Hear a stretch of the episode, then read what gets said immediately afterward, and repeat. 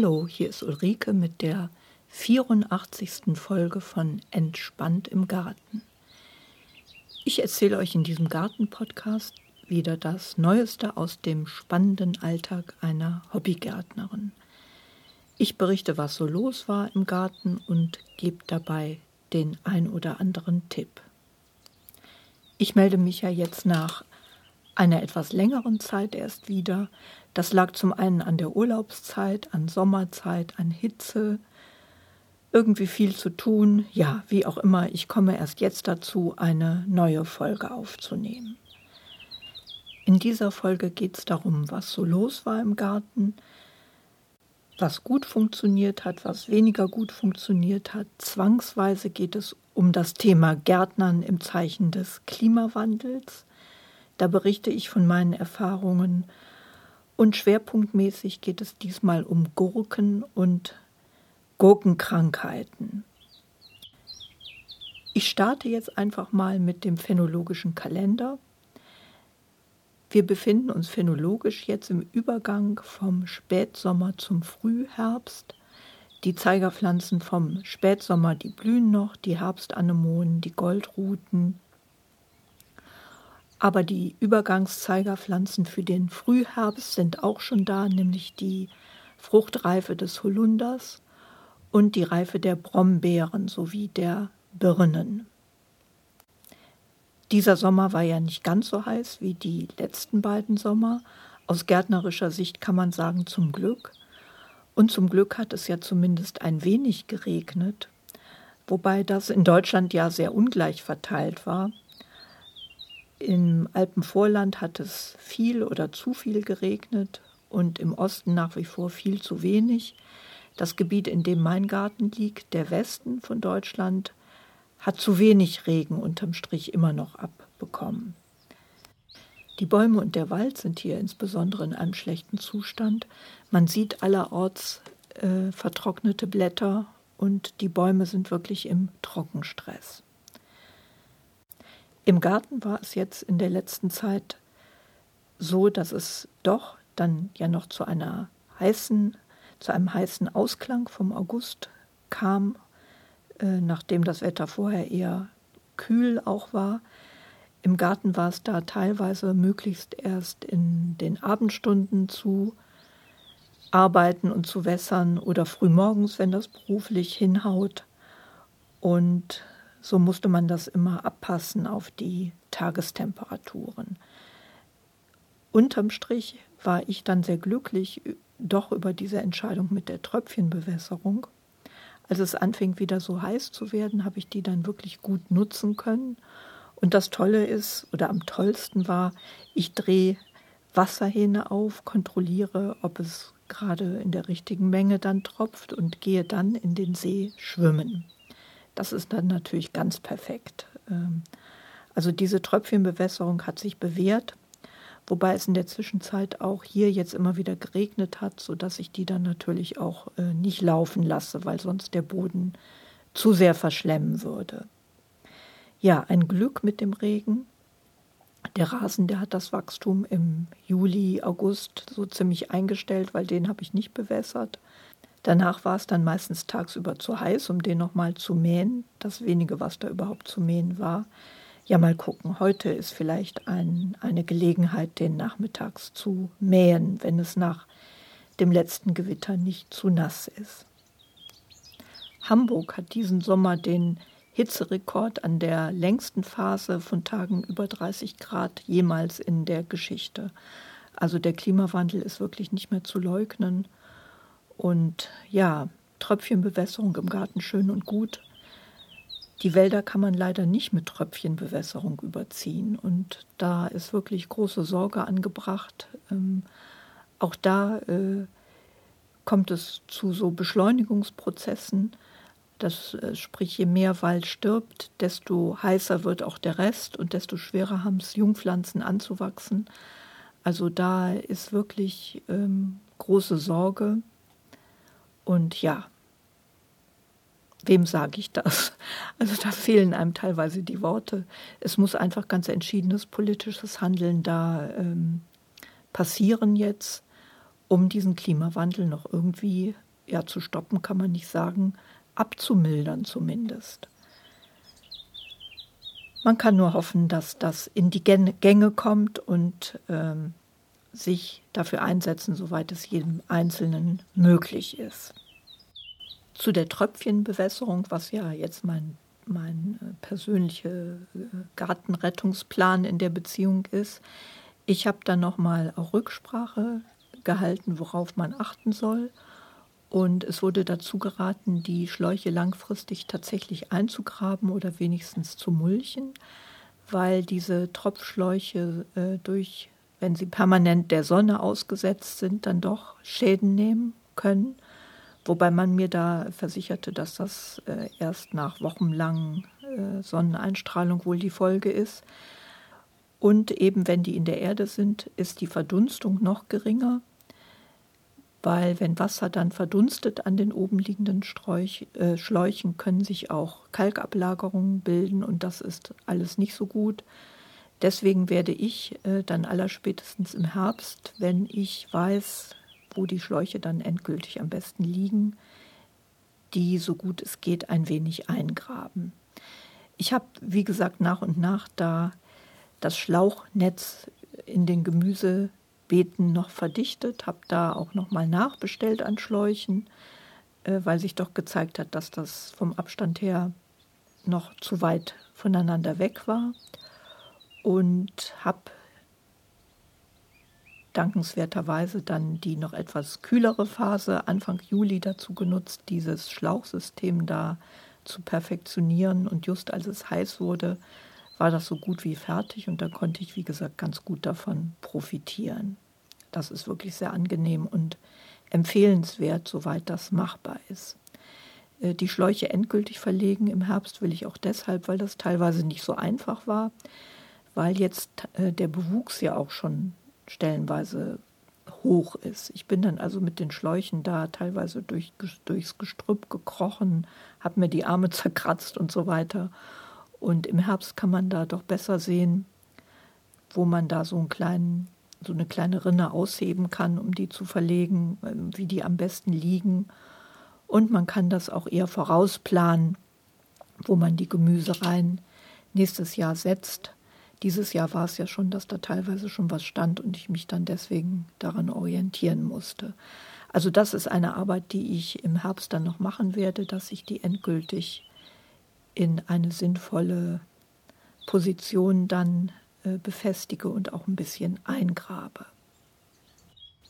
Dieses Jahr war im Garten ein sehr gutes Bohnenjahr. Ich habe also sehr leckere Stangenbohnen geerntet. Das geht jetzt gerade zu Ende, also die Pflanzen, die sind jetzt abgetragen. Da werde ich demnächst dann die Stangen aus dem Boden ziehen. Auch Kartoffeln waren ganz gut. Da äh, werde ich nach und nach die Kartoffeln ernten, äh, was ich teilweise schon gemacht habe.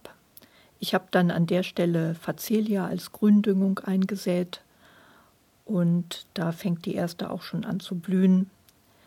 Ähm, Facelia am besten für die Insekten, perfekte Bienenweide. Das habe ich auch vor, da überwiegend auf den Kartoffelbeeten dann nach und nach die Gründüngung nachzusehen. Ähm, als Folgekultur baue ich immer hauptsächlich Endivien an und ich überlege mal, ob ich Spinat noch aussehe, aber meistens schicke ich die Beete dann mit Gründüngung in den Herbst oder in den Winter. Ich hatte ja von alten Sorten Salat, den Wintersalat Mombacher Winter ausgesät. Leider ist der sehr schnell ins Schossen geraten. Äh, ebenso wie das Teufelsohr, auch eine alte Sorte, ein, ein, äh, eine Art Romanersalat, der sehr dekorativ ist. Auch der ist sehr schnell ins Schossen geraten. Und ähm, das Schossen, das kann damit zu tun haben, dass die Pflanzen in Stress geraten sind, und zwar vermutlich durch Wassermangel und oder durch zu hohe Temperaturen. Das bewirkt bei Salat, dass der halt schnell schost. Da ist es also wichtig, dass man auf äh, gute Bewässerung dann achtet. Ein weiterer Faktor ist, dass ich die Salate ja vorgezogen hatte. Man sagt, dass Salat, den man direkt ins Beet gesät hat, da ein bisschen resistenter gegen das Schossen ist. Ja, ganz langfristig kann man sich überlegen, Gärten, Gärtnern im Zeichen des Klimawandels, ob man auf eine italienische Salatmischung umsteigt. Den Tipp habe ich aus dem Handbuch Biogemüse von der Andrea Heistinger, das ich hier übrigens noch mal ganz wärmstens empfehlen möchte. Äh, da habe ich den Tipp gelesen, dass man in den heißen Sommern überlegen kann, ob man die Misti Kanza Salatmischung aussät. Das ist eine bunte Mischung an Pflücksalaten, äh, Zichoriensalate, Rucola und das wird in Italien halt angebaut. Und ich denke, das ist äh, der Ort, an dem wir uns zukünftig wohl orientieren müssen, bei den zunehmend ja sehr heißen Sommern. Ja, ich mache jetzt mal weiter mit Tops und Flops, die ich so erlebt habe. Am eindrücklichsten war das mit den Gurken. Ich esse sehr gerne Gurken, deswegen ist das jetzt auch mal ein bisschen äh, längeres Thema in diesem Podcast. Ich hatte ja schon berichtet, dass ich fünf Gurkenpflanzen auf zwei kleine Hochbeete verteilt hatte. Und das ließ sich auch erstmal ganz fantastisch an. Die sind ganz prächtig gewachsen, ähm, am Anfang also wohl so ziemlich viel richtig gemacht mit äh, der Befüllung des Beetes, mit Pferdemist und Erde und diesem Perligran-Gemisch. Das mögen die Gurken. Ich hatte die Gurken auch äh, wohl richtig vorgezogen. Das heißt, die sind nicht überständig geworden und ich hatte auch aufgepasst, dass die wirklich keinen Frost abkriegen. Äh, das ist ein wichtiger Tipp bei Gurken. Die sollten erst zwei bis drei Wochen vor dem Auspflanztermin vorgezogen werden, weil die ganz empfindlich sind, wenn sie ähm, dann überständig ausgepflanzt werden. Das heißt, wenn sie schon zu viele Blätter haben und für den Topf zu klein geworden sind, dann ist das sehr nachteilig. Äh, da muss man also drauf achten. Und sie sind wirklich sehr, sehr frostempfindlich und windempfindlich, sodass man abwarten muss, wenn sich um die Eisheiligen rum ankündigt, dass es doch noch zu kalt ist. Dann muss man die gut schützen beziehungsweise erstmal in größere Töpfe setzen, wenn das nicht möglich ist, äh, bevor man die dann auspflanzt. Ja, also da erst nochmal alles richtig gemacht. Die Gurken wuchsen ganz prächtig und ich habe dann äh, nach sechs bis acht Wochen auch ganz tolle Gurken geerntet. Die wirklich gekauften Gurken um Längen voraus sind im Geschmack. Das ist überhaupt kein Vergleich. Die waren dermaßen lecker und knackig, dass ich also nur rumschwärmen kann. Aber das Glück hatte nur eine kurze Dauer, weil sie sind dann ab Mitte Juli praktisch über Nacht, das heißt innerhalb von einer Woche Opfer vom falschen Mehltau geworden. Das ist so die verbreitetste Krankheit in unseren Hausgärten, eine der vielen Gurkenwelken. Und man, die ersten Anzeichen waren bei mir, dass die äh, schlapp aussahen. Ich dachte zuerst, ich habe zu wenig gegossen. Dann habe ich noch mehr gegossen, was die Sache wohl eher verschärft hat, äh, weil das tritt auf, wenn es abkühlt im Sommer und es Nächte unter 9 Grad gibt und es zu Taubildung kommt. Äh, dieses Tauwasser auf den Blättern führt zur Verbreitung von dieser Pilzkrankheit, dem falschen Mehltau. Und ähm, man sieht dann in der Folge so scharf abgegrenzte gelbe Flecken auf den Blättern, die dann braun werden. Und schließlich stirbt das ganze Blatt braun ab und vertrocknet. Und ähm, bei mir war auch noch unglücklich, dass ich just in dieser Woche eine Woche in Urlaub war, also nicht da war. Und als ich dann am 24.07. zurückkam, waren die Gurken noch nur noch ein jämmerlicher Rest, äh, vormals prächtig, plötzlich drei Viertel vom Laub vertrocknet. Es war also ein Schreckensbild. Äh, das ist ganz typisch für den falschen Mehltau. Der kann also innerhalb kürzester Zeit ganze Kulturen hinwegraffen. Ja, ich habe dann die Fachliteratur zu Rate gezogen, das Handbuch äh, Biogemüse von der Andrea Heistinger und da auch Tipps gefunden, was man vorbeugend hätte machen können. Also ganz wichtig ist, dass die Gurken trocken in die Nacht gehen. Man sollte die also morgens gießen und wirklich darauf achten, die Blätter nicht zu benetzen. Gurken haben zwar einen hohen Wasserbedarf, aber man darf sie auch wiederum nicht übergießen, weil das überschüssige Wasser als Tropfen auch von den Blättern ausgeschieden wird, was wieder diesen Pilzbefall fördern kann. Also da muss man ganz sensibel prüfen, ob das jetzt äh, wirklich nicht zu viel Wasser dann ist, aber auch nicht zu wenig. Und was man vorbeugend auch machen kann, ist, dass man mit Ackerschachtelhalmtee spritzt oder mit einer Essiglösung. Das steht auch als Tipp von der Arche Noah in dem Buch von der Andrea Heistinger. Äh, da hat ein Gärtner äh, gute Erfahrungen mit Essigmost, wie das steht, gemacht. Der spritzt das vorbeugend in einer Lösung 1 zu 1 auf die Gurken, also wenn der Befall noch nicht da ist. Und wenn der Befall schon da ist, spritzt er den Essig pur, eine 3,5-prozentige 3,5-prozentigen Mostessig oder Weißweinessig hat er. Ja, ich habe das dann gemacht mit dieser Essigspritzung und habe verzweifelt dann meine Gurken mit Essig bespritzt. Das hatte zur Folge, dass Wespen diese Blätter dann ganz interessant fanden. Ja, und ich, äh, es ist jetzt so, dass nach wie vor da ähm, auch Blätter diesen Mehltau kriegen. Ich werde die jetzt vorbeugend mit der 1 zu 1 Lösung dann nochmal behandeln. Aber es gibt auch Spitzen, die noch nachgebildet werden von den Gurkentrieben. Also da kommen nach wie vor noch Blätter und Gurken, die aber natürlich nicht so, so viele sind, wie wenn das jetzt gar nicht passiert wäre. Und die Gurken wachsen auch insgesamt so ein bisschen kümmerlicher.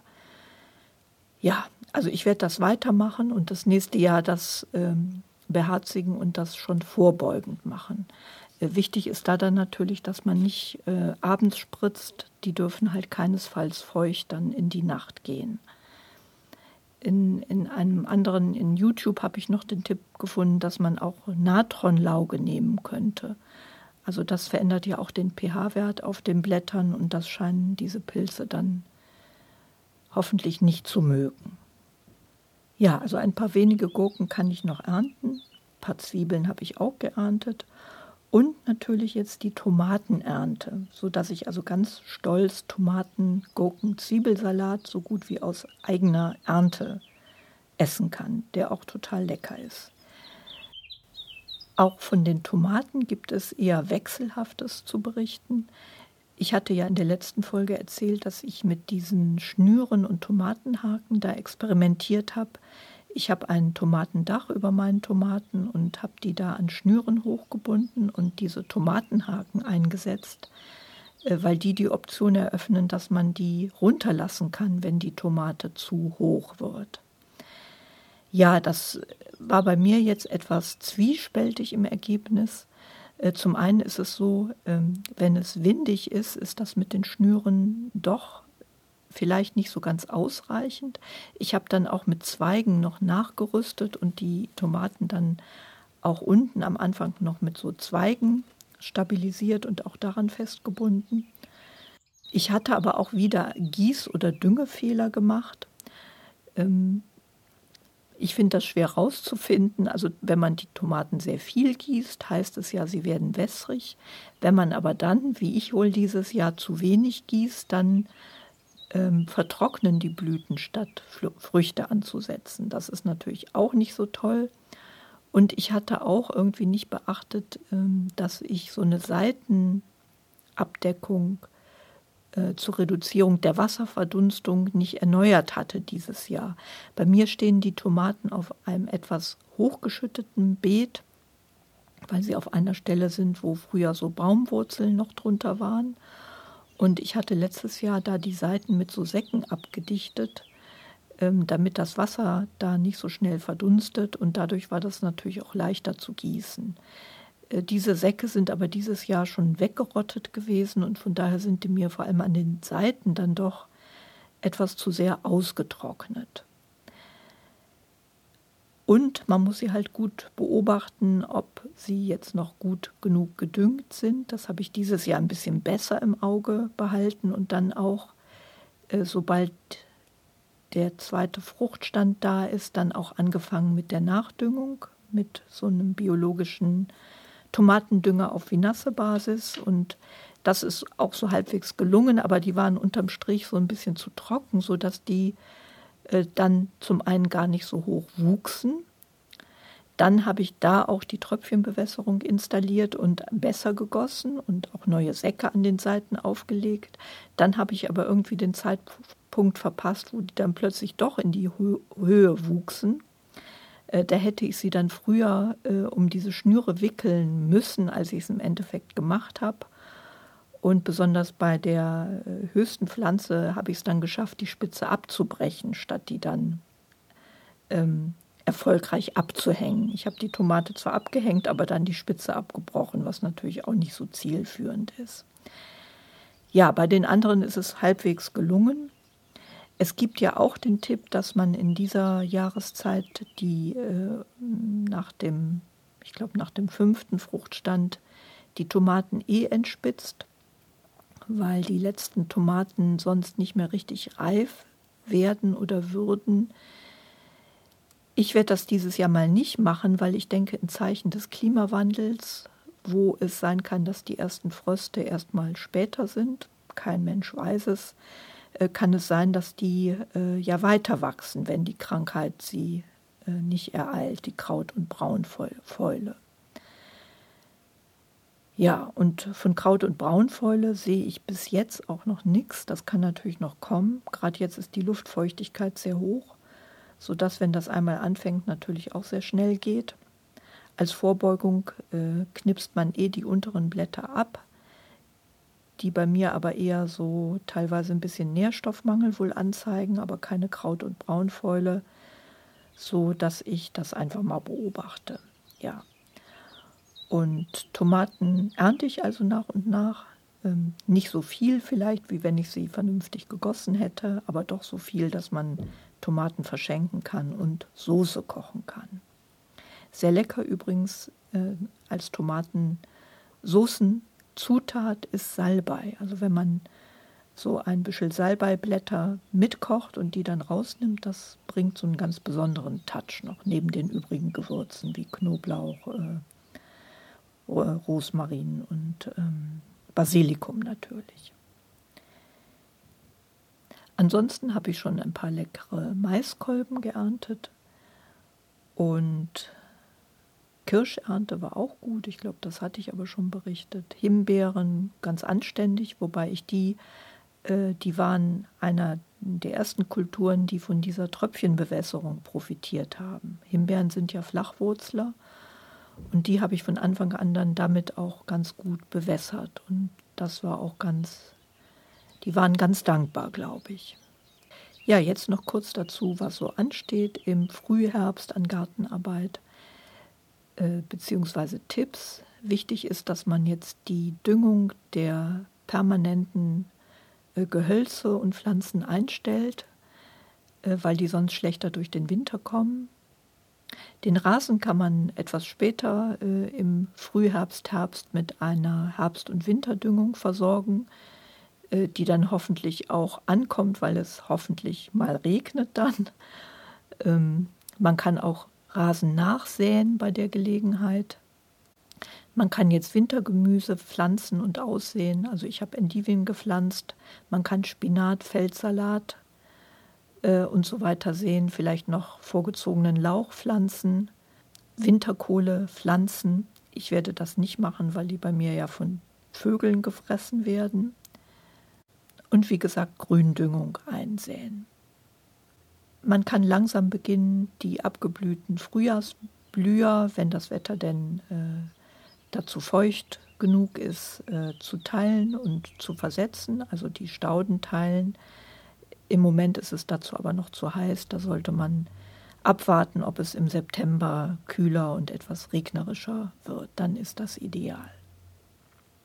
Ja, und man kann dann im September, Oktober natürlich beginnen, die äh, frühjahrsblühenden Zwiebelpflanzen wie Tulpen, Osterglocken und so weiter zu setzen.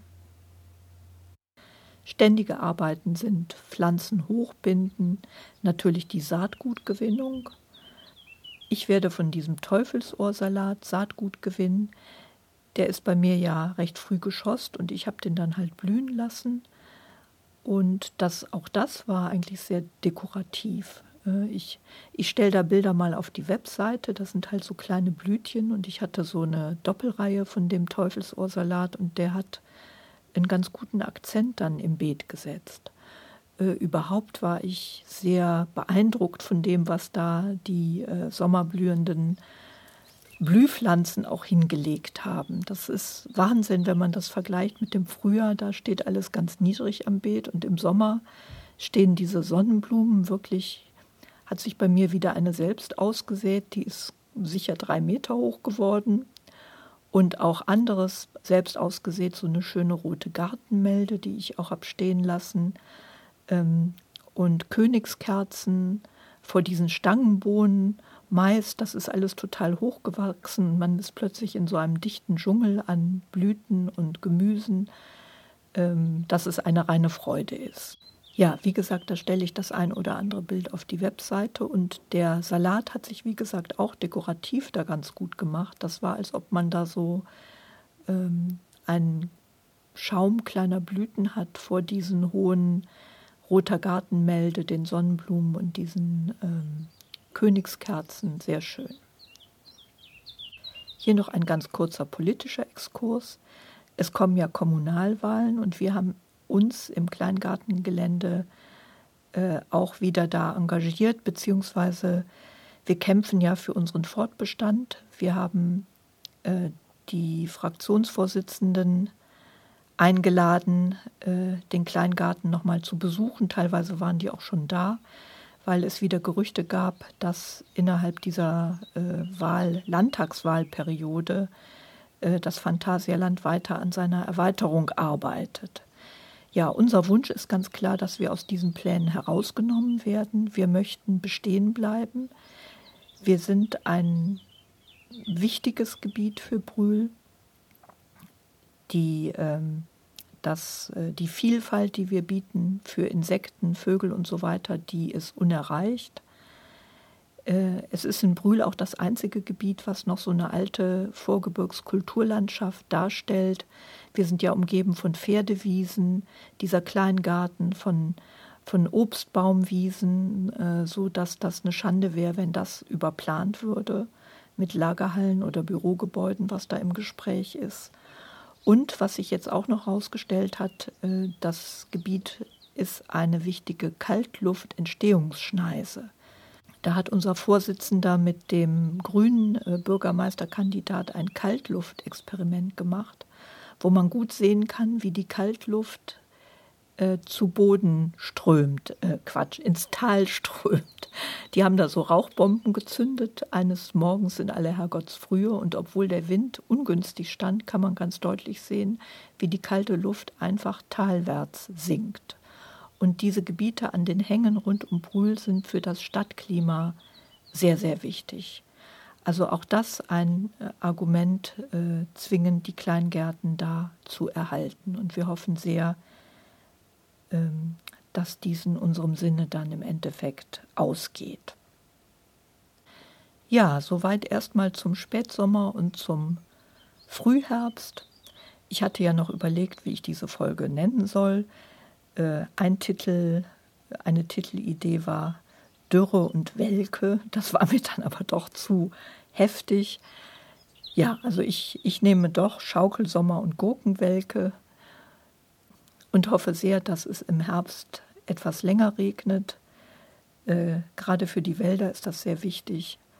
Ähm, wobei Defi das Defizit von den, Vorhergang, von den vorherigen Jahren würde dem Vernehmen nach nur wirklich ein wochenlanger Landregen ähm, aufholen.